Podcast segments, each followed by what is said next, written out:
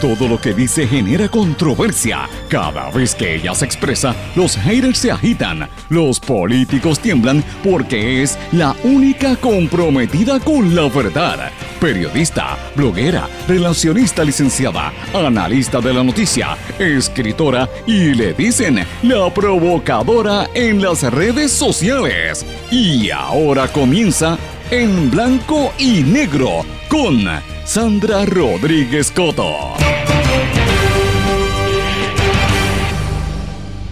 No son 300, sino casi 900 millones el descuadre del Plan Vital de Salud, el dinero que se llevan las aseguradoras. Bienvenidos a su programa en blanco y negro con Sandra para hoy lunes 11 de julio de 2022. Les saluda Sandra Rodríguez Coto. Vamos a hablar de lo que pasa en el Plan Vital, de las inundaciones, los apagones, el costo energético, el bolsillo que no se ve, que no hubo acoso sexual en el PIB, de lo que dijo Tomás Rivera Chats, de lo que pasa en el parquecito en el condado, en San Juan, en San Sebastián, el caso de Sixto George, lo que pasa con el COVID y la crisis de vivienda, entre otros temas, aquí en su programa En Blanco y Negro con Sandra, un programa independiente sindicalizado que se transmite en las emisoras más fuertes en sus regiones y por sus plataformas digitales. Estas son Cadena WIAC, que la componen WYAC 930 AM Cabo Rojo Mayagüez, WISA 1390 AM en Isabela y WIAC 740 en la zona metropolitana. La voz del pepino en San Sebastián, que es Radio Raíces WLRP 1460 AM. Radio Grito, que la compone 1200 AM Lares, 93.3 FM en Aguadilla, 92.1 FM Arecibo Ponce y X61, que es el 610 AM, 94.3 FM Patillas, Guayama y toda la zona del sureste y este del país. Vamos con los temas para el día de hoy. En blanco y negro con Sandra Rodríguez Coto. Muy buenas tardes y bienvenidos a esta edición de En Blanco y Negro con Sandra. Espero que estén todos muy bien y que hayan tenido un buen fin de semana con todo y lluvia, que fue bastante copiosa y todavía está lloviendo en algunos sectores. Esas son buenas noticias porque la lluvia se supone que llena los embalses, ¿verdad? Pero han sido malas noticias para zonas, eh, por ejemplo, en Bayamón, donde hubo unas grandes inundaciones y esto también provocó que muchas partes del país estuvieran sin el servicio eléctrico, porque aquí, mira, no ha, no ha venido un huracán, gracias a Dios, pero mira, unas lloviznitas tumban el servicio. Luma tuvo que confirmar que había por lo menos hasta anoche, casi 40 mil personas sin el servicio eléctrico, sobre todo en la región de Bayamón, pero también en Mayagüez y algunas zonas en San Juan. San Juan, no sé qué está pasando en el área de Miramar eh, y el área de, de toda el área turística que se está yendo la luz todos los días. Entonces Luma no acaba de contestar y sobre todo eso es un área de que bien de mucha importancia para el desarrollo económico y se sigue yendo la luz. Así que esto fue parte de lo que ocurrió durante este fin de semana, eh, pero eh, por lo menos estamos en pie de lucha nuevamente viendo a ver si se llenan los embalses y no siguen con los racionamientos. Pero bueno, mis amigos, hoy comenzamos una semana llena de noticias exclusivas que vamos a estar eh, revelando aquí en este programa.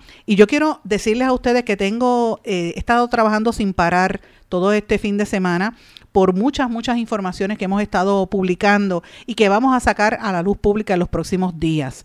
Eh, y hoy voy a empezar a, revelar poquito de estos temas. Quiero que sepan que estoy investigando y tengo una información muy, muy contundente de lo que está ocurriendo con el parquecito del condado, que eso lo voy a trabajar en los próximos días. me falta algo por confirmar para poder darlo a conocer. Pero esto que quiero eh, darles a continuación es algo que voy a iniciar hoy. Eh, y usted sabe, porque usted lo escucha primero en este programa, que dentro de dos o tres semanas esto va a ser noticia en la prensa, como ha sido el caso de salud, como ha sido el caso de los envejecientes, como ha sido el caso de la falta de vivienda y otros asuntos que trabajamos aquí primero y usted sabe que después la prensa lo coge. Por desgracia, tengo que decirlo de esa manera porque es así.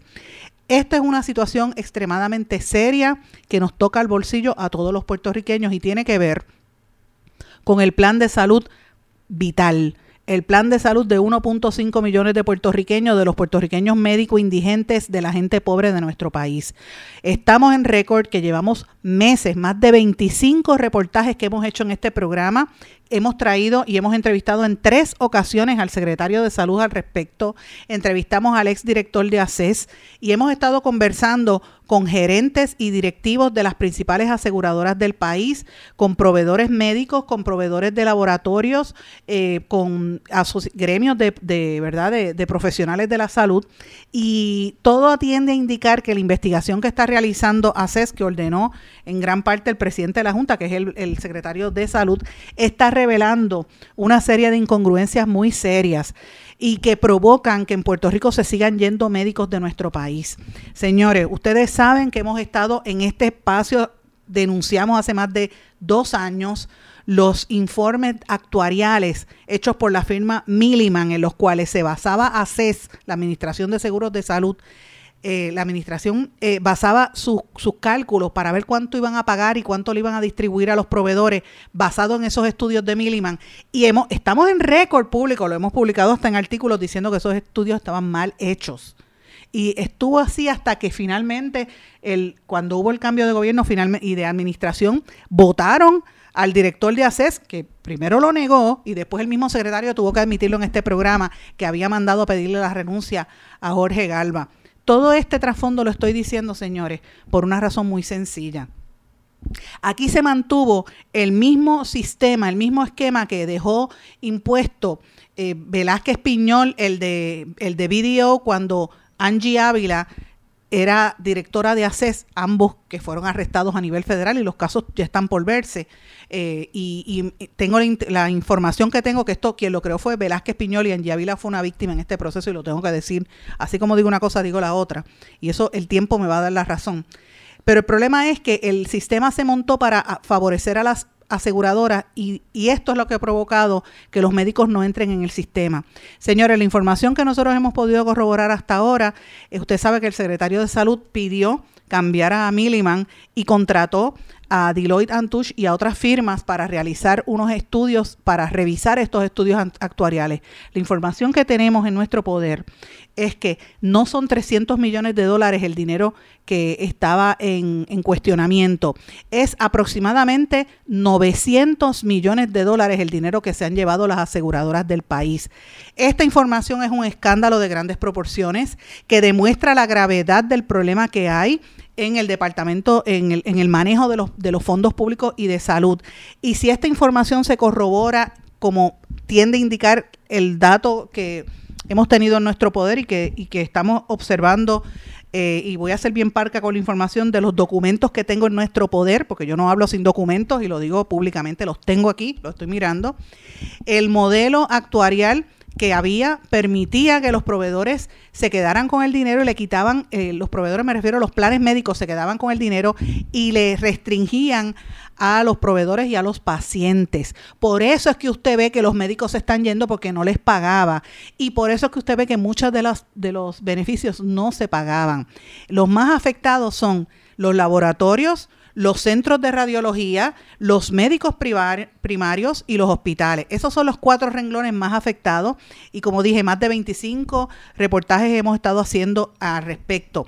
Señores, esta información es seria porque estamos hablando de que el ACES tuvo que ir a pedir dinero en Washington hace dos semanas pidiendo a ver si le hace tres semanas pidiendo a ver si le daban más dinero federal para manejar la tarjeta de salud que fueron a cabildear, que de hecho Luis Fortuño estaba cabildeando por allá, señores, sabiendo que habían devuelto dinero en un momento. Y con todo y eso, aquí hay 900 millones que no aparecen. Esos 900 millones son los que aparecen en los libros de ganancias de las aseguradoras. Y por eso es que yo he dicho y reitero que aquí han habido varias transacciones por más de 5 mil millones de dólares de venta de aseguradoras como MCS, como MMM, como Triple S. Y tenemos que recordar, señores, que hace dos semanas, el primero de julio, el FBI, las autoridades federales multaron a la aseguradora MCS por eh, prácticas eh, ilegales prácticamente. Ellos dicen que no admitieron, pero pagaron la multita de, de par de pesitos de que estaban engañando a, los clientes para asumir y, recibir este beneficio a través de una tarjeta de puntos. Pues ese es el pretexto que están dando. Señores, quiero mencionar esto, es lo único que voy a mencionar por ahora. Eh, porque esta semana vamos a estar publicando con evidencia, porque usted sabe que yo no digo cosas sin tener los papeles y tener la evidencia y las entrevistas, lo vamos a estar publicando, espero que en las próximas horas, si no mañana temprano, todo esto que les estoy diciendo aquí es la única respuesta lógica que tenemos es que las, eh, aseguradoras estaban reportando ganancias y me refiero específicamente a las aseguradoras MMM, MCS y Triple S que fueron vendidas en el último año y medio. Y entonces eh, esta información que apunta a que son 900 millones de dólares lo que se están llevando, que hay el descuadre. Por eso es que no quieren que se haga la auditoría. Por eso es que están cabildeando con la Junta de Control Fiscal para que intervenga la Junta de Control Fiscal y mantenga el contrato que está vigente por un año, porque saben que van a tener que abrir los libros y eso es lo que no quieren pasar. Señor secretario de Salud, yo creo que usted debe explicar lo que está pasando, que es, crítico. Usted sabe que yo lo he tratado con mucho respeto y he publicado al pie de la letra la información. Yo no estoy publicando, y usted mismo me lo ha dicho a mí, que, que sabe que estamos en, on the right track, porque tengo la información de primera fuente. Así que eh, por ahora, esto es lo que voy a decir, eh, esto es algo sumamente serio que demuestra cómo se mal maneja los fondos públicos y a la hora de la verdad que se perjudica es el paciente puertorriqueño, la gente pobre que necesita el plan vital. Pero mis amigos, ese no es el único tema que yo quiero traer, tengo demasiados temas para el día de hoy, así que voy rápido. Este fin de semana el Partido Independentista hizo una conferencia de prensa dirigida únicamente por el secretario general eh, Juan Dalmau, donde anunciaron los resultados de la investigación interna que hicieron. Eh, eh, sobre unas alegaciones de casos de hostigamiento sexual y hostigamiento laboral que se acusó en, en ese en ese ¿verdad? En ese en ese partido para ponerlo en perspectiva eran tres supuestas querellas. El primer caso, y digo supuestas querellas porque fueron quejas, pero no fueron querellas formales a instituciones, fue al, partido para que lo resolviera internamente.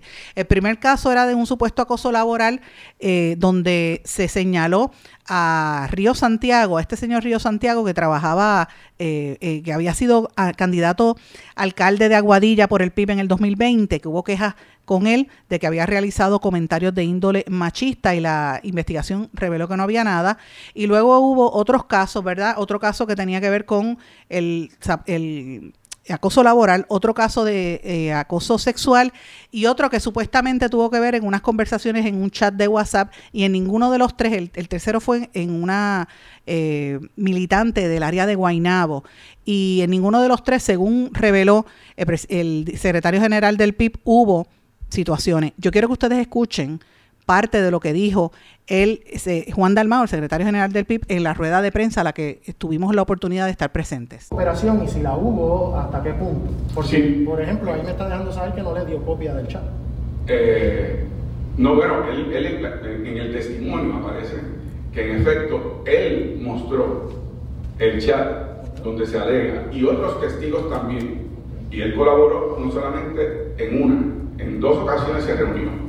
La compañera Valeria eh, Román participó de la primera parte en la reunión con Adrián González y con Adriana Gutiérrez, pero se negó a participar de la comisión especial y la investigación que se estaba haciendo. ¿Y el caso de él, él participó? Sí, sí, la, eh, fue testigo, fue, citado, fue entrevistado, mostró su celular, todo. Pues entonces sí me puede aclarar cuando dice que invitación a que el querellado haga una declaración sobre su versión de la presente denuncia, ¿se refiere a una expresión ante la comisión especial o una expresión en el podio en el que usted está hablando? No, yo creo que, digo, estaría yo interpretando lo que quiso decir la comisión eh, y no me atrevería a hacerlo, pero yo no sé si se refiere a que él eh, haga alguna expresión pública o haga alguna expresión administrativa o haga alguna acción, o sea, no, no sé a qué se refiere específicamente.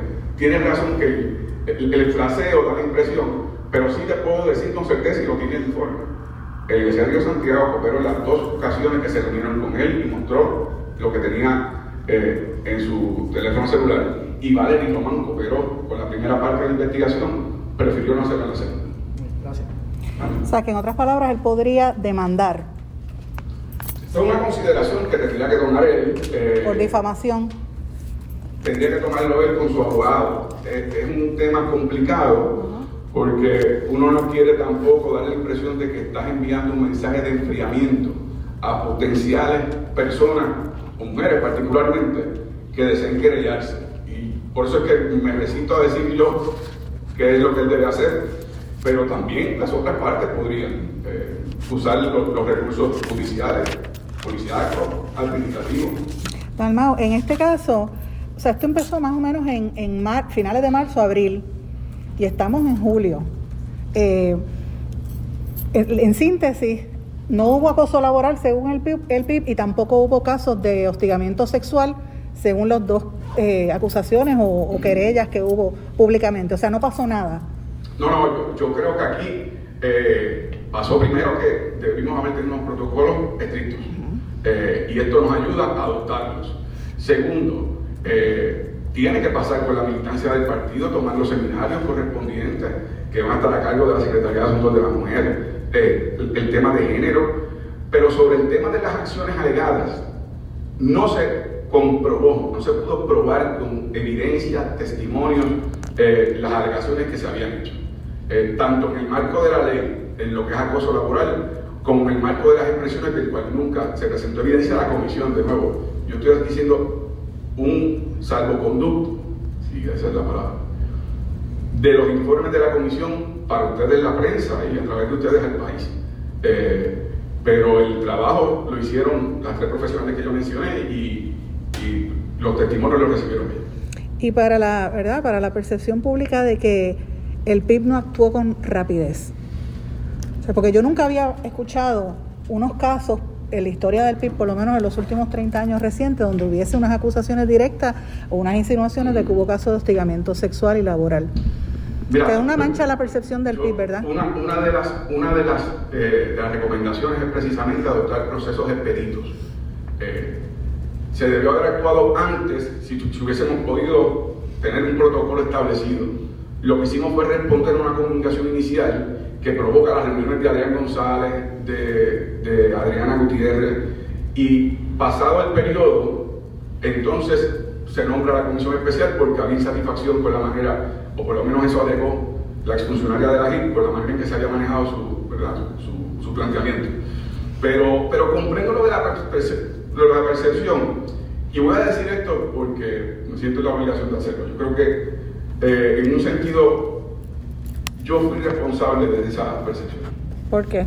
Porque cuando ocurre el planteamiento público, María de Lourdes Santiago, a nombre del Partido Independentista Puertorriqueño y como presidenta del partido, hizo declaraciones, designó la comisión especial, explicó qué iba a ocurrir, yo entonces me sentí representado por las expresiones de María de Lourdes y no hice expresiones. Y eso se quiso entonces utilizar para decir, el PIB está callado, el PIB no habla.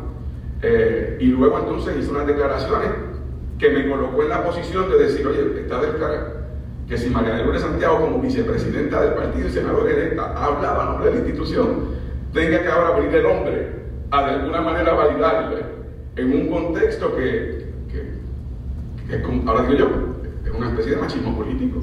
A mí María de Lourdes me representaba muy bien, pero se creó ese ambiente. Cosa que ya sé que para la próxima tengo que, tengo que hablar. O sea que se tardaron. Bueno, en mi, en mi caso, mm. eh, en el caso de de Lourdes ya hizo las expresiones tan pronto, hizo el planteamiento público. En mi caso, yo hice expresiones unos días más tarde. Y ese vacío que yo entendía que estaba lleno por las expresiones de María de Lourdes, pues tal vez generó que se creara una impresión pero en términos de la acción de la, comisión, eh, actuaron con rapidez con la cantidad de testigos que tenían. Eh, ciertamente hicieron un, trabajo minucioso. Y ahora en, ruta a las próximas elecciones, porque ya empiezan las campañas, este, ¿usted entiende que esto se lo van a sacar al, PIB como, como para, ¿verdad?, este, atacarlo, o a los funcionarios del PIB. Digo, yo no quisiera poner esto en el contexto electoral, porque de nuevo es un tema bien sensitivo y es un tema bien serio, el, tema ¿verdad? de lo que puede ser acoso laboral, violencia de género.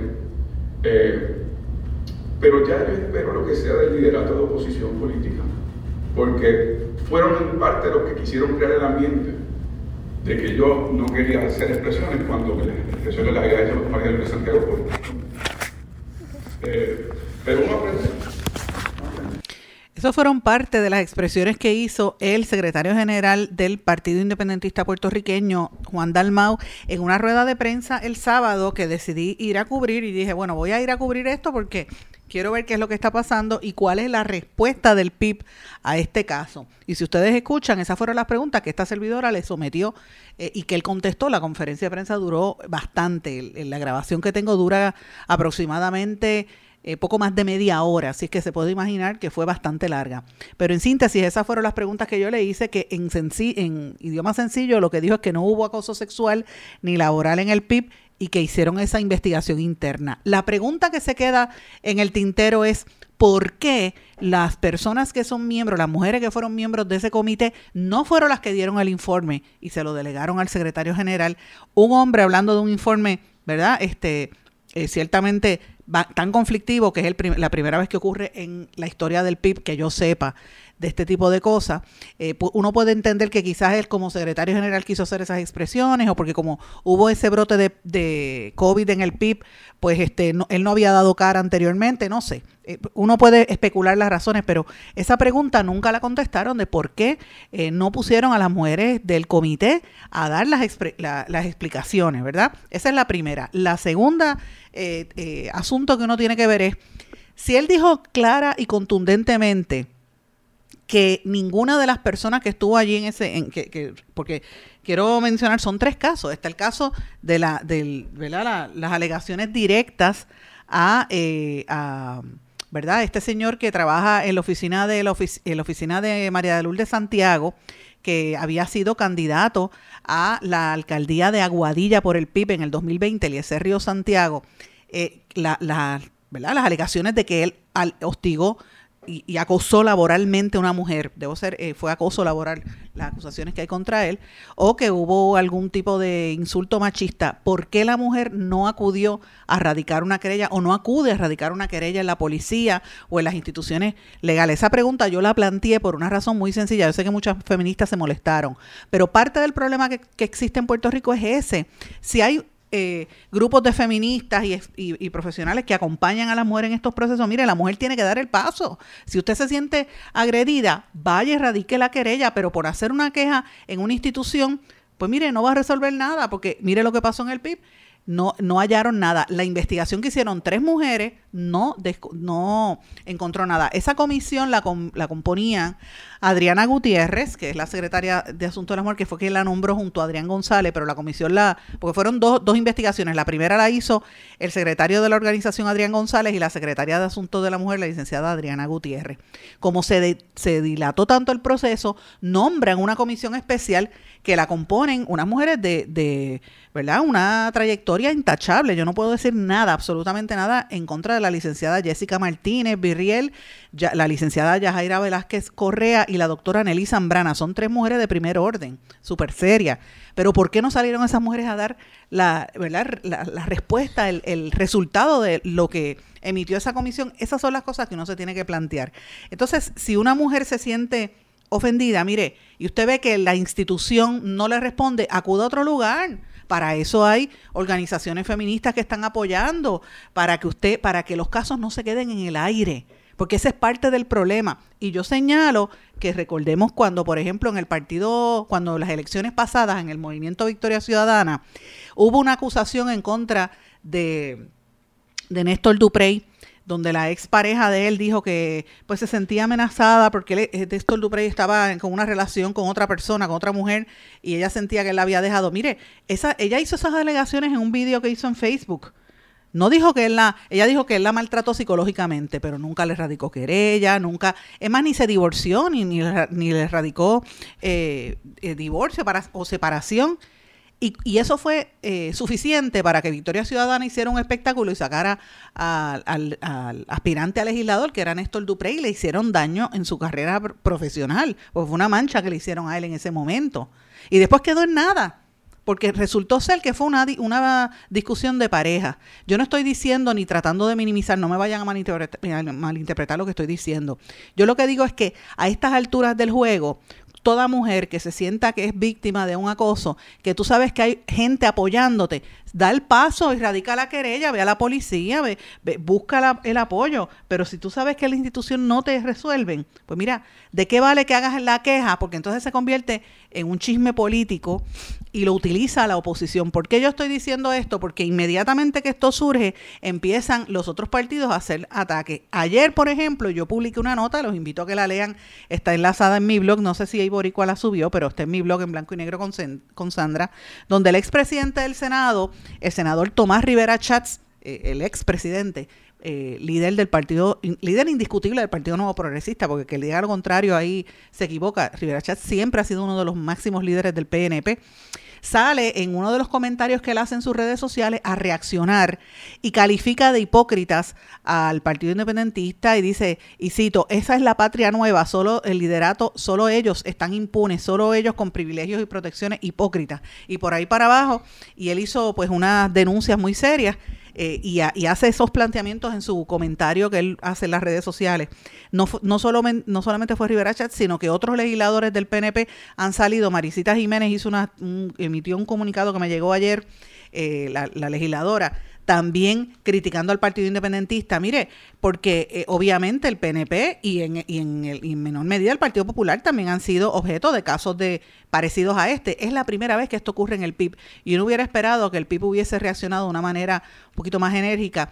Creo que eh, aunque no hayan encontrado nada, porque en efecto no hubo nada en ninguno de los casos, eh, y, él leyó allí parte de los textos, el hecho de que las supuestas perjudicadas no quisieran ni juramentar ni radicar querella, pues dice, eh, arroja dudas sobre el proceso en el sentido de que, mira, a lo mejor estas mujeres lo que estaban era inventándose algo o a lo mejor el Partido Independentista no actuó. Al final, el que sale perjudicado en todo esto, ¿usted sabe cuál es? El Partido Independentista, porque las mujeres, nadie sabe quiénes son, se protegió eso, no asumieron control, pero el PIB lució muy mal porque todavía dejó en su posición a este señor, que es el que con el que tienen una alegación de que, ¿verdad? De que de que hostigó sexualmente y se tardó, él lo tuvo que admitir, se tardó en reaccionar.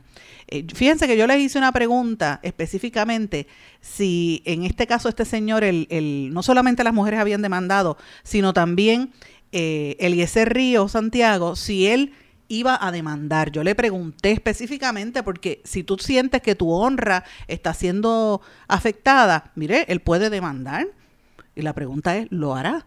¿Y por qué? Y, si no lo hace, ¿por qué? O si lo hace, ¿por qué? Esas son las preguntas que se quedan en el tintero. Ese vacío de contestación es lo que le hace daño al Partido Independentista. Creo que se le fue la guagua en la manera en que contestaron en este caso. Por desgracia es la realidad y hay que decirlo tal cual es. Es la primera vez que esto ocurre en una institución uno lo mira en términos de cabeza fría y dice, mira, ahí no hay nada, no hay, no hay, no hay asunto, son unas alegaciones, pero no sé si se manejó de la manera más adecuada. Voy a una pausa, regresamos enseguida.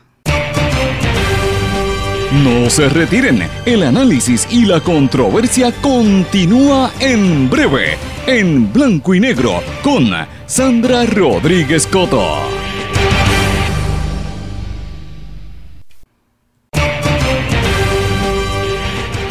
Ya regresamos con el programa de la verdad, en blanco y negro, con Sandra Rodríguez Coto.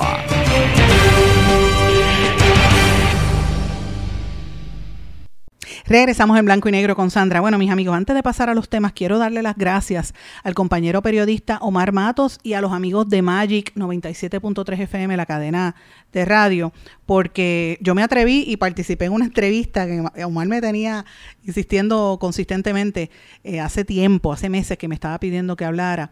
Eh, y lo accedí a hacer porque entendía que era importante debido a que en estas últimas semanas yo he estado recibiendo muchas llamadas y escritos y mensajes que recibo de madres eh, que me escriben a, través de mis plataformas sociales preguntándome recomendaciones de especialistas, etcétera, para hijos que tienen algún tipo de discapacidad o diversidad funcional. Y como todos ustedes saben, yo lo he dicho muchas veces, tengo una hija que tiene 19 años, que tiene múltiples condiciones de salud y, y, es una, es verdad, tiene diversidad funcional, pero que se ha desarrollado extensamente y que está dando un ejemplo de superación importante. Eh, y pues quise, me atreví a, participar en, esa entrevista únicamente para que vieran que este es un viaje maravilloso. No es fácil al principio uno aceptar que te llegó un bebé con alguna condición y hay muchos eh, padres y madres que no pueden bregar con la cosa y se van, no pueden bregar con los niños. Y, y lo, lo que quise es mencionar que sí hay sacrificios, pero todo se logra en la vida. Y pues si a usted le interesa escuchar esa entrevista, yo la grabé, está en en mis plataformas de Anchor y SoundCloud, la puede buscar por allí. Y le quiero agradecer a Omar que insistió tanto, pero mira, finalmente pues se dio la entrevista y quedó muy bonita en el programa Sanando tu Corazón. Así que quería hablar de eso. Pero bueno, vamos a hablar de los temas mundanos y los temas difíciles que tenemos en Puerto Rico. Y uno de estos es el tema de corrupción y los permisos ilegales que se están dando para construir en, todo nuestro país. Ayer el portavoz del Partido Popular en San Juan, Miguel eh, Manuel Calderón Cerame, que ustedes saben que ha estado en este programa varias veces, emitió unas declaraciones yo las publiqué, están en mi blog enlazada, las puede buscar allí exigiéndole al municipio de San Juan que paralicen ya de estar otorgando permisos ilegales y que detengan lo que pasa con la firma de desarrolladores Crook Properties hasta que se sepa qué es lo que pasa con la transacción del parque en el área del condado. Y él entró en unos detalles ahí eh, y obviamente esto responde a lo que dice el alcalde de San Juan que está evaluando la construcción del parque. El alcalde de San Juan, Miguel Romero, ha dicho que esto está en una fase inicial eh, y que todavía falta, le pidió transparencia y pidió que, que, el proceso se cumpla con rigor, etcétera.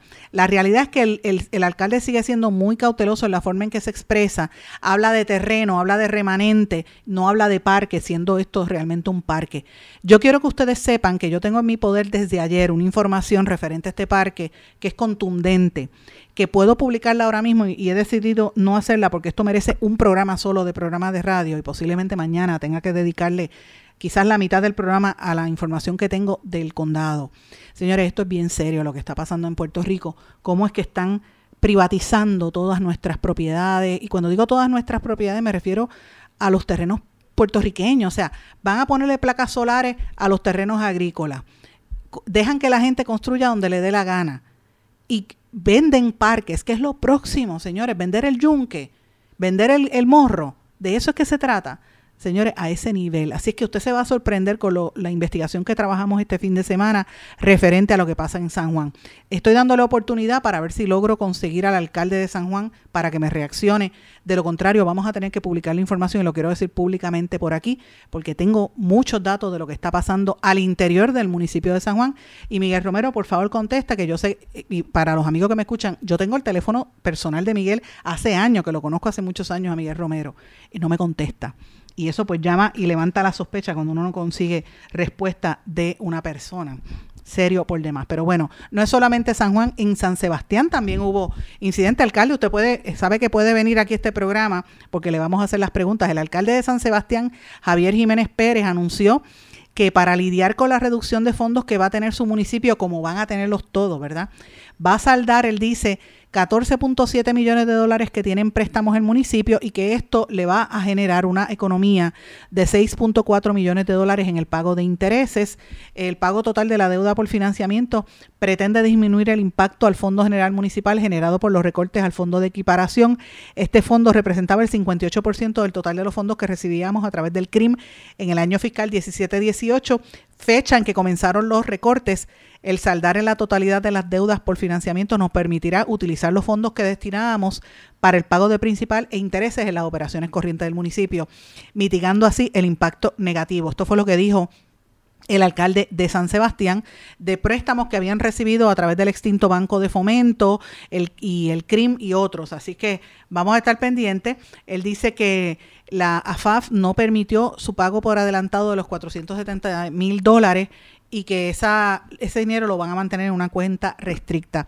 Quiero que sepan que esto lo vamos a mantener eh, pendiente, ¿verdad? Porque hay otras informaciones surgiendo sobre el municipio de San Sebastián. Señores, este fin de semana también, y de hecho, alcalde, usted sabe que puede venir aquí a este programa. Este programa se transmite en San Sebastián y tiene mucha audiencia específicamente en esa región, eh, por, por Radio Raíces y por otras emisoras también en la región oeste. Señores, cambiando el tema, el viernes en la tarde, cerca de las 7 de la noche, surgió otra noticia referente al caso del productor Sixto George, que hizo unas declaraciones a través de, ¿verdad? Eh, de la defensa, donde acusa a la oficina de San Juan del FBI. Él está acusando al FBI de obligarlo, de forzarlo a realizar una oferta de extorsión mediante una llamada telefónica y la defensa del productor hizo ese alegato en respuesta a una moción que la Fiscalía Federal había presentado que busca que se le revoque la libertad bajo fianza a Sixto George por supuestamente violar por segunda vez órdenes de mordaza vigente.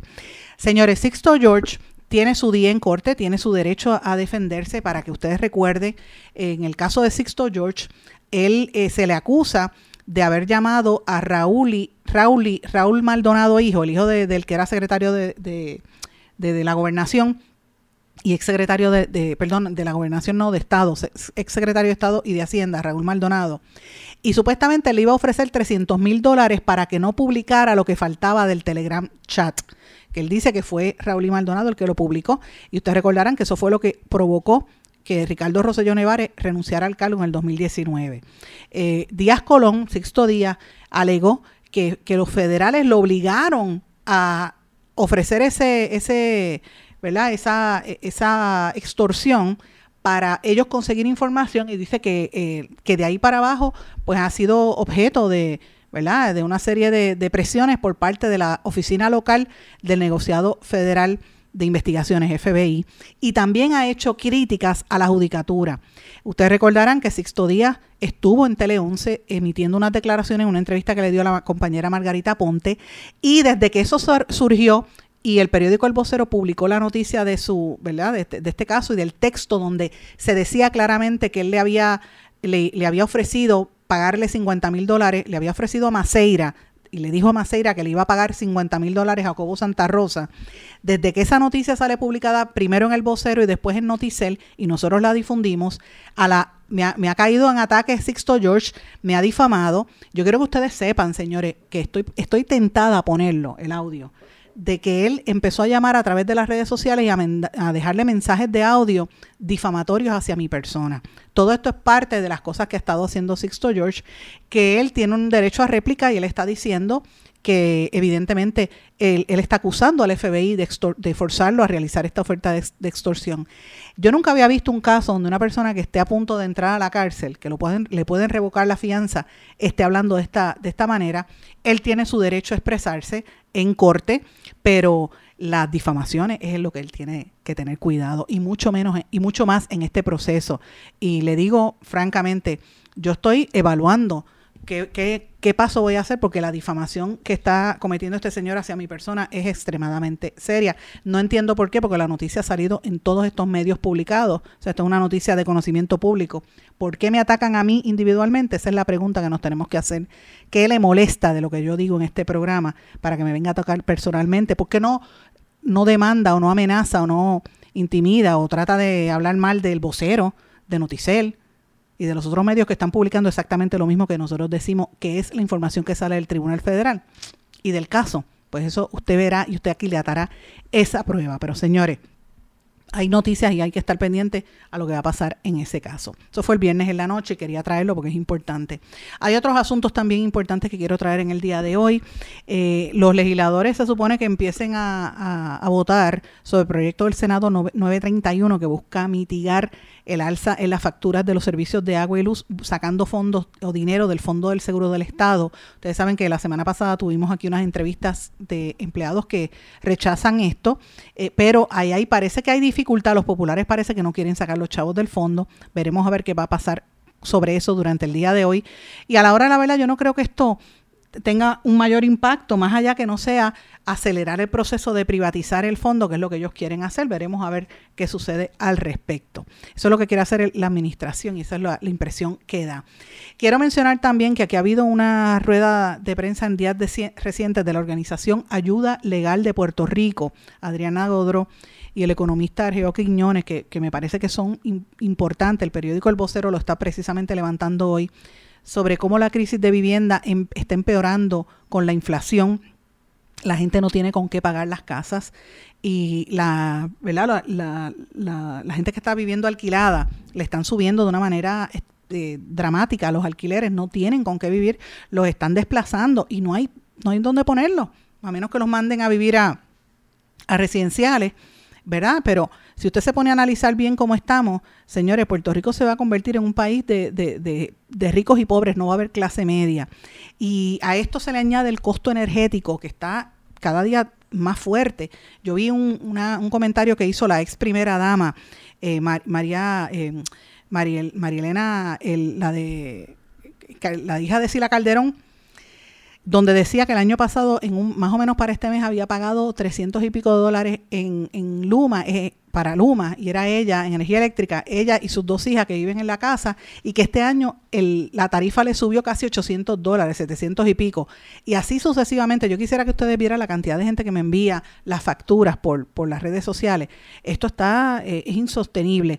Y entonces rápido te dicen, ah, pues pon placas solares, y nos abacoran con esa información tremendo, pero placas solares eso es una hipoteca también, porque te están esperando un contrato por 30 años, y no todo el mundo lo puede pagar. Así que si no no puedes pagar las, placas solares, pues te fastidia. Y esto es importante porque, eh, para que sepan, en Puerto Rico el 67.8 de las personas son dueñas de residencia y un 32% vive en vivienda de bajo costo. Pero eh, hemos visto, y por lo que dicen estos este, expertos, eh, ha habido un, un, alza en la gente que está perdiendo el hogar, los que son dueños, y en desahucios. El año pasado hubo 750 desahucios por impago.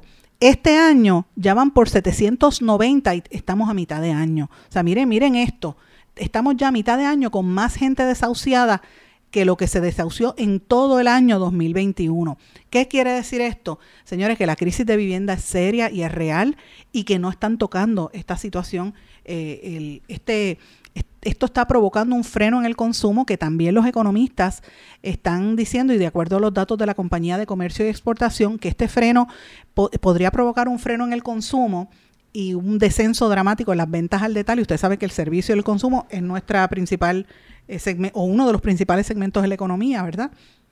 Y la gente pues se está aguantando, no quiere comprar y todo esto tiene un efecto multiplicador sobre la economía, está todo aguantándose. Así es que lo planteo porque mire, ir a la compra es, a hacer la compra es un, un problema bastante grande.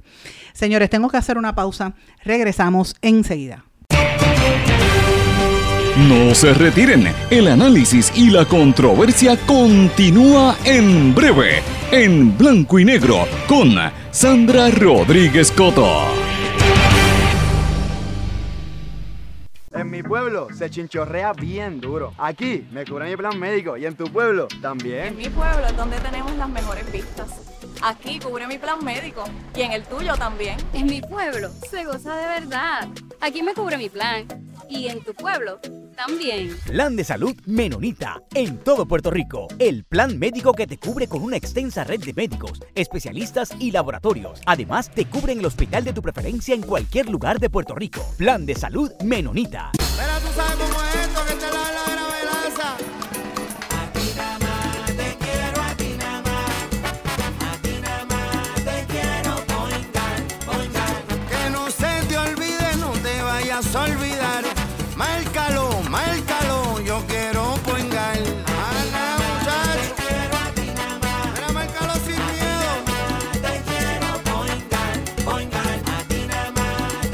Yo quiero Point Guard.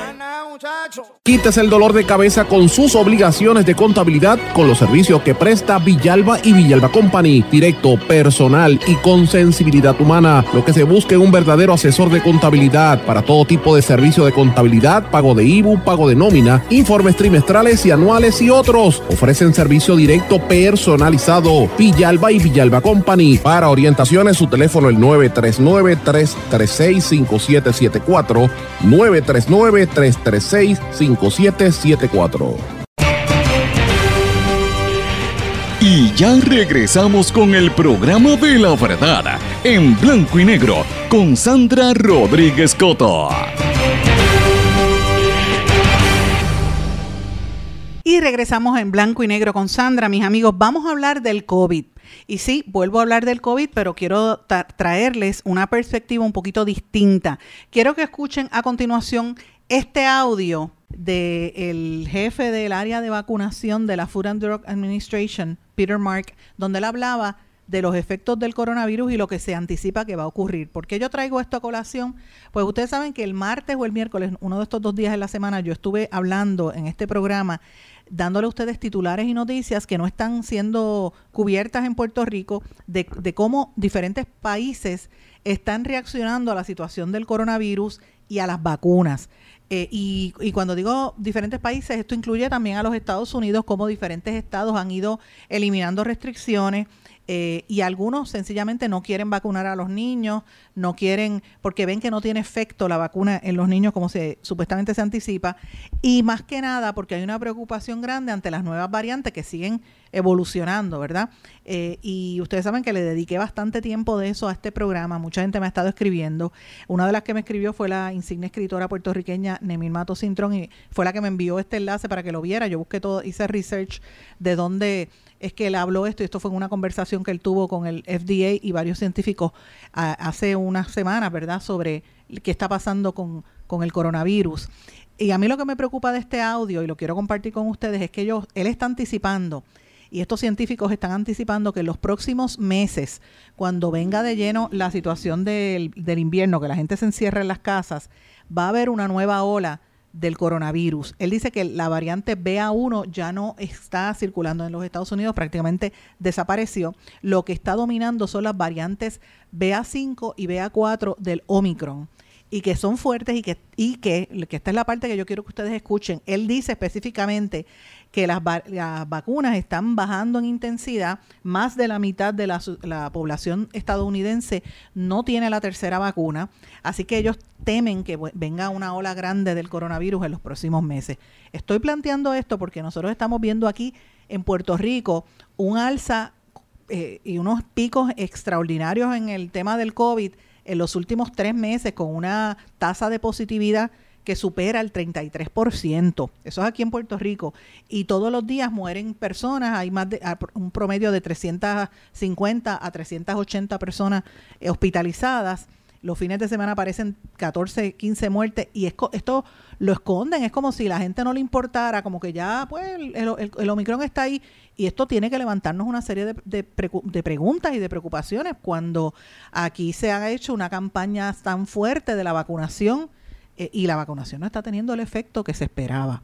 Esto era de esperarse eh, a nivel, lo que hemos estado leyendo todo esto desde un principio, porque sabíamos que por lo menos las primeras vacunas del de, Pfizer eran experimentales, y, lo, y yo lo he dicho múltiples veces, porque yo me leí todo ese texto cuando ellos sometieron el, que eran unos mamotretos grandísimos, eh, cuando sometieron los permisos al principio de la pandemia, hace dos años, yo me, yo me eché todo eso del cuerpo, me lo leí completo para estar eh, informada pero mucho ha pasado desde entonces. En este programa siempre hemos dicho que, favorecemos la vacunación.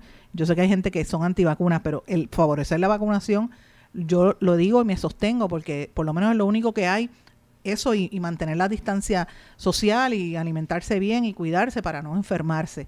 Pero lo que estamos viendo en Puerto Rico es serio y si esto está pasando en Estados Unidos, ya usted sabe lo que podría suceder en Puerto Rico en los próximos meses. Yo quiero que ustedes escuchen específicamente lo que dice este científico Peter Mark de la Food and Drug Administration. It's likely that millions of lives have been saved globally by these vaccines. And in the United States, um, it's clear that hundreds of thousands of lives have been uh, saved by uh, vaccination. Nonetheless, um, uh, despite uh, these vaccines uh, uh, helping us tremendously in reducing death and hospitalization, their effectiveness does appear to wane over time. Half of Americans have not received a third dose or a booster, and for those, the other half that has, um, there will also, all of those individuals will have waning immunity um, as we move uh, into the fall months of this year. At that same time, we've seen this rapid evolution of COVID 19 variants, and that will undoubtedly continue. Um, and that combination of waning immunity combined with the potential emergence of novel variants during a time this winter when we will move inside as a population increases our risk of a major COVID 19 outbreak. Omicron is the latest and most transmissible variant to date, and BA.1 is no longer circulating in the United States, and BA.4-5 is poised to become the dominant variant. None of us has a crystal ball, and we are trying to use every last ounce of what we can uh, from predictive modeling uh, and from the data that we have that's emerging to try to get ahead of a virus that has been very crafty. Esas expresiones fueron las de Peter Mark, el jefe del área de vacunación de la FDA, y quise que escucharan el audio completo. Yo presenté parte de este audio en el día de ayer, pero mucha gente se quedó con las dudas y, quería que usted lo escuchara. Para los que no entienden en el, en el idioma inglés, prácticamente lo que está diciendo es que la mitad, más de la mitad de la población estadounidense no tiene el booster ni la tercera vacuna y que ya ellos saben que las vacunas están bajando en intensidad porque como hay nuevas variantes, pues no hay inmunidad. Esto unido a un alza de las variantes BA4 y sobre todo BA5, que es la dominante ahora mismo en Estados Unidos, va a provocar que los meses de eh, que vienen ahora, el otoño y el invierno, donde la gente se encierra en la casa por el frío, pues va a haber un major increase, como dijo, un, un aumento significativo en los casos y creen que puede haber un brote grande nuevamente del coronavirus. Traigo esto a colación, porque lo tengo que atar, como dije antes de, poner el audio, a lo que hemos estado viviendo en Puerto Rico de la, del alza que ha habido en los casos y más que nada comparado con las acciones que están tomando otros gobiernos a través del planeta que no es solamente el énfasis de la vacunación, hay, hay países como Nueva Zelanda, como Australia, eh, regiones de Inglaterra, en Canadá e incluso en los mismos Estados Unidos, estados como el estado de la Florida, donde vive más de un millón de puertorriqueños. Eh, han bajado las restricciones. Hay algunos donde, de estos que le, acabo de mencionar, que lo dije con bastante eh, extensión este, en estos días aquí, le dedicamos prácticamente un segmento a este tema.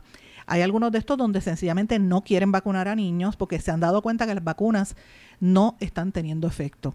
Eh, yo planteo esto porque uno tiene que informarse. Yo creo que lo más importante ahora mismo es que el gobierno sea transparente y nos diga realmente qué es lo que está pasando para que la gente sepa de verdad a qué atenerse. Y parte de esto que nosotros hemos estado denunciando consistentemente en las últimas semanas, de hecho, no semanas, y diría, diría que desde que comenzó la pandemia, porque estamos en récord dando esta información semana tras semana, es el hecho de que nos hace falta más detalle en la información. Ustedes saben que la semana pasada en este programa dijimos con mucha fuerza, consistentemente, que aquí hacía falta una una transparencia en torno a qué pasa después del COVID. O sea, ¿dónde están los datos de la gente que tiene long COVID o la gente que tiene efectos secundarios que se desconoce una vez se ponen las vacunas? Y hoy precisamente el periódico El Nuevo Día publica que hay un aumento en los casos de pacientes con lo que se conoce con el long COVID o el, COVID de larga duración y que varios profesionales de la salud están advirtiendo sobre las secuelas de lo que representa este coronavirus. Entre otras cosas, ellos están planteando que, para que tengan una idea, COVID ha cobrado más de 6.3 millones de vidas, de las cuales 4.631 eh, son las muertes aquí en Puerto Rico. Y que, pues obviamente tenemos, como dije, más o menos un promedio de sobre 300 personas hospitalizadas todo el tiempo. Y, y, y cuál es el efecto posterior a tú, quizás sales del hospital, los que logran salir del hospital, pero ¿qué pasa con su salud? El, grupo Salud Integral de la Montaña dice que ha atendido 894 pacientes con secuelas de COVID desde julio del año pasado. Ellos tienen una clínica post-COVID. Es la primera que hay en este tipo en Puerto Rico. Y yo felicito al periódico El Nuevo Día que por lo menos le dieron seguimiento a este tema, que llevamos semanas reclamándolo, ¿verdad? Porque ya se supone que, que el gobierno esté dando estas, estas, estas estadísticas, ¿verdad? En esa clínica que es en la montaña, está hablando prácticamente de, de personas que han, eh, de diferentes edades, ¿verdad? Eh, hay algunos que han tenido que, que requerir servicios de especialistas por largo tiempo, sobre todo cardiología, dermatología, neumología, gastroenterología, nefrología, reumatología, y psicología, porque también esto tiene efectos a nivel psicológico. ¿Por qué yo traigo todo esto? Porque miren, estos son otros gastos adicionales a nivel médico de los cuales no se está hablando y que también eh, va a tener un, una carga adicional, sobre todo los planes médicos, el plan de salud del gobierno también. El secretario de salud no habla del tema. La doctora eh, de, de, ACES, la directora de ACES, Edna Marín, menos todavía, porque ACES tiene el revolú, que ya ustedes saben que lo dijimos al principio del programa, con, el, con la, la negociación de los nuevos planes médicos. Pero francamente, a mí me preocupa y lo, reitero que no se sepa, según los Centros para el Control y Prevención de las Enfermedades, cualquier persona que se sienta que está afectada por el COVID, después del COVID, después de haber pasado el COVID, hay unos síntomas generales. Usted tiene cansancio o una fatiga tan fuerte que usted no puede trabajar. Eh, no puede ni siquiera hacer un esfuerzo físico o mental porque le da fiebre. A veces hay personas que tienen problemas respiratorios y cardíacos, dificultad para respirar, les falta el aire, están tosiendo. Eh, esas son algunas de las secuelas. El corazón le, va, le da como palpitaciones más rápidas. Tienen también síntomas neurológicos se le hace difícil pensar, concentrarse, le dan dolores de cabeza, no pueden dormir, mareos al ponerse de pie, sensación de hormigueo, alteraciones en el gusto y en el olfato, depresión o ansiedad. Hay algunas personas que le dan síntomas digestivos como diarrea, dolor estomacal. y hay otros síntomas que pueden ser dolores musculares en las articulaciones, sarpullido, cambios en los ciclos, menstruales en el caso de las mujeres, eh, gente que no te padecía de azúcar, de momento tiene la, glucosa descontrolada. Eh, si usted era prediabético, le dio diabetes como razón después de, tener el COVID. Si eran hipotiroideos, pues acaban siéndolo, ¿verdad? Eh, y hay unos descontroles muy fuertes a mí me llama poderosamente la atención. Fíjense que comenzamos el programa hablando de las aseguradoras y terminamos hablando de las aseguradoras médicas. El silencio de las aseguradoras y de salud en esto es bien preocupante. La única aseguradora que hizo unas declaraciones en cuanto al COVID fue eh, Menonita, y tengo que decirlo, la amiga Miriam Aguilú, saludos a Miriam si me estás escuchando, que es la principal oficial de comunicaciones del plan Menonita, que dijo que esa aseguradora ha atendido eh, o tiene 271 usos del código correspondiente a, pacientes y médicos por, por, el uso de, ¿verdad? Gente que, que tiene problemas cardiorrespiratorios. Pero MCS no dio detalles y las demás no han querido hablar. Triple S, ni First Medical, no han querido hablar sobre este tema las otras aseguradoras menos. Y esto es sumamente preocupante. ¿Dónde está Triple S hablando sobre este tema? Tampoco da información, eh, la refieren al Departamento de Salud y el Departamento de Salud no habla, así que estamos a oscuras. Yo eh, felicito al Nuevo Día por haber hecho ese intento, pero le pido al resto de la prensa que tiene personal asignados que tienen ingresos y pueden pagarle bien a los, a los reporteros para que vayan a la calle a cubrir. Vayan a cubrir estos temas, que estos son los que a la gente le importa, que son temas prioritarios. Olvídese de la fila de Bad Bunny porque la fila de Bad Bunny se acabó y ya, se, es como si aquí no hubieran hecho filas para eh, conciertos de menudo, para conciertos para Marisol para los 70, ¿sabe? Aquí, eh, o para los mítines políticos, mire, fíjese la fila. Eso es una noticia que ya se acabó, no podemos estar hablando más de ese tema. Sin embargo, el COVID es un tema que sigue. Así que yo felicito a los que están trabajando este tema, pero le insto a los demás periodistas y los demás medios a que empiecen a fiscalizar a estas aseguradoras médicas. Y secretario de Salud le puso una llamada ayer lo volví a llamar hoy, necesito hablar con usted sobre esto porque esta situación es altamente preocupante. Mis amigos, tengo que despedirme, no tengo tiempo para más, les agradezco su sintonía. Gracias por estar con nosotros. Como siempre le digo, me puede escribir y reaccionar a través de todas las redes sociales o en nuestro correo electrónico en blanco y negro con Sandra arroba gmail.com. Será hasta mañana y nos volvemos a encontrar aquí en otra edición de este su programa en blanco y negro con Sandra. ¿Se quedó con ganas de más? Busque a Sandra Rodríguez Coto en las redes sociales o acceda a en blanco y negro.blogspot.com porque a la hora de decir la verdad solo hay una persona en la cual se puede confiar. Sandra Rodríguez Coto en blanco y negro.